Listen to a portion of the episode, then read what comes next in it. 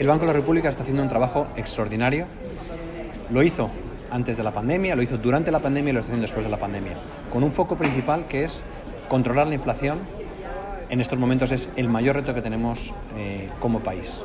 Tenemos todavía unos niveles de inflación muy elevados y el Banco de la República está ayudándonos a gestionar ese eh, alto dato de inflación. Hay que volver a recordar que la inflación es el mayor reto para los hogares de ingresos medios y bajos. Eh, es la mayor generadora de pobreza en una nación, la alta inflación. Entonces, el primer eh, concepto es el Banco de la República está haciendo muy buen trabajo. Segundo, el Banco de la República estoy convencido que estará bajando tasas cuando la inflación se lo permita. Nosotros pensamos que ese momento va a ser pronto. Nuestros economistas nos dicen que vamos a tener una reducción de la inflación en los siguientes meses y por tanto veremos reducciones de las tasas del Banco de la República.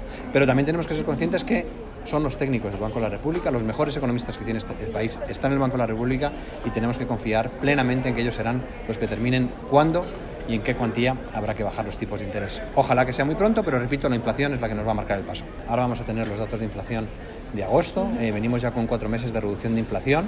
Yo creo que si seguimos con esta tendencia, este mismo año deberíamos de tener bajadas de tasas. Yo creo que muy pronto, nuestro economista jefe considera que vamos a tener ahora eh, una reducción de tasas y el año pasado y el año eh, que viene unas reducciones muy fuertes porque las expectativas es de fuerte reducción de la inflación el año que viene que nos permitirá bajar las tasas. Así que yo espero que sea este año, deseo que la inflación corrija para que el Banco de la República pueda hacer su trabajo y en ese momento reducir los tipos de interés. Ok, ¿y cómo va la emisión de bonos azules que mencionaron en Asobancario? Muy bien, muy bien, estamos muy contentos. Fue la primera emisión de bonos azules que se hizo en Colombia. Eh, es un aspecto muy importante desde una perspectiva de biodiversidad. Colombia es el segundo país más biodiverso del mundo y una parte importante de esa biodiversidad viene del azul, viene de los mares, de los océanos, de los ríos. Entonces tenemos una necesidad de proteger esa enorme biodiversidad y estamos trabajando con clientes del sector público, con clientes del sector privado para usar esos fondos que fueron inicialmente 50 millones de dólares, pero que estamos viendo una demanda muy alta, por lo cual estamos seguros que podremos ampliar esa emisión inicial de 50 millones de dólares en los siguientes meses. ¿Cómo hasta cuánto más o menos se pueden ampliar esa inversión? Ahí el recorrido que tenemos es enorme, pero a mí me gustaría que en los siguientes eh, 3-6 meses podamos ampliar, podamos usar ya estos 50 millones y podamos ir a una segunda eh, emisión pues de otro tanto, otros 50 o 100 millones adicionales. El primer semestre fue retador, eh, fue un eh, semestre de clara ralentización económica. Eh, tenemos que recordar que el año 2021 y 2022 Colombia fue de los países que tuvo mayor crecimiento económico a nivel global y decíamos que este año 2023 era un año de una ralentización saludable. Esa ralentización está ocurriendo, está habiendo un frenazo económico importante, eso se está trasladando en la eh, nueva facturación, en la originación de cartera y se está también trasladando en eh, la capacidad de pago de los colombianos que se ha venido viendo mermada durante los últimos meses. Así que es un primer semestre retador, pero afortunadamente estamos eh, los bancos en un sector eh, claramente muy cíclico. Sabemos que los ciclos nos impactan más que otros sectores y veníamos preparados para esta ralentización económica.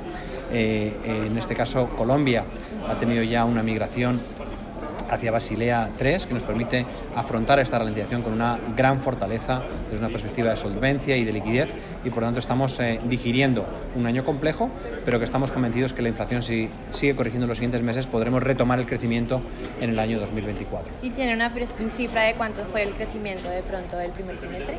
La cartera nuestra estuvo creciendo eh, casi el 5% en los primeros seis meses, que es una cifra eh, modesta, muy inferior al 2022, muy inferior al 2021 y claramente teniendo en cuenta los niveles de inflación, pues son cifras por debajo de la inflación, así que un decrecimiento en tasas reales, pero repito, es lo que esperábamos, es lo saludable. Este año el mayor reto que tenemos eh, como país desde una perspectiva económica de lejos es la inflación.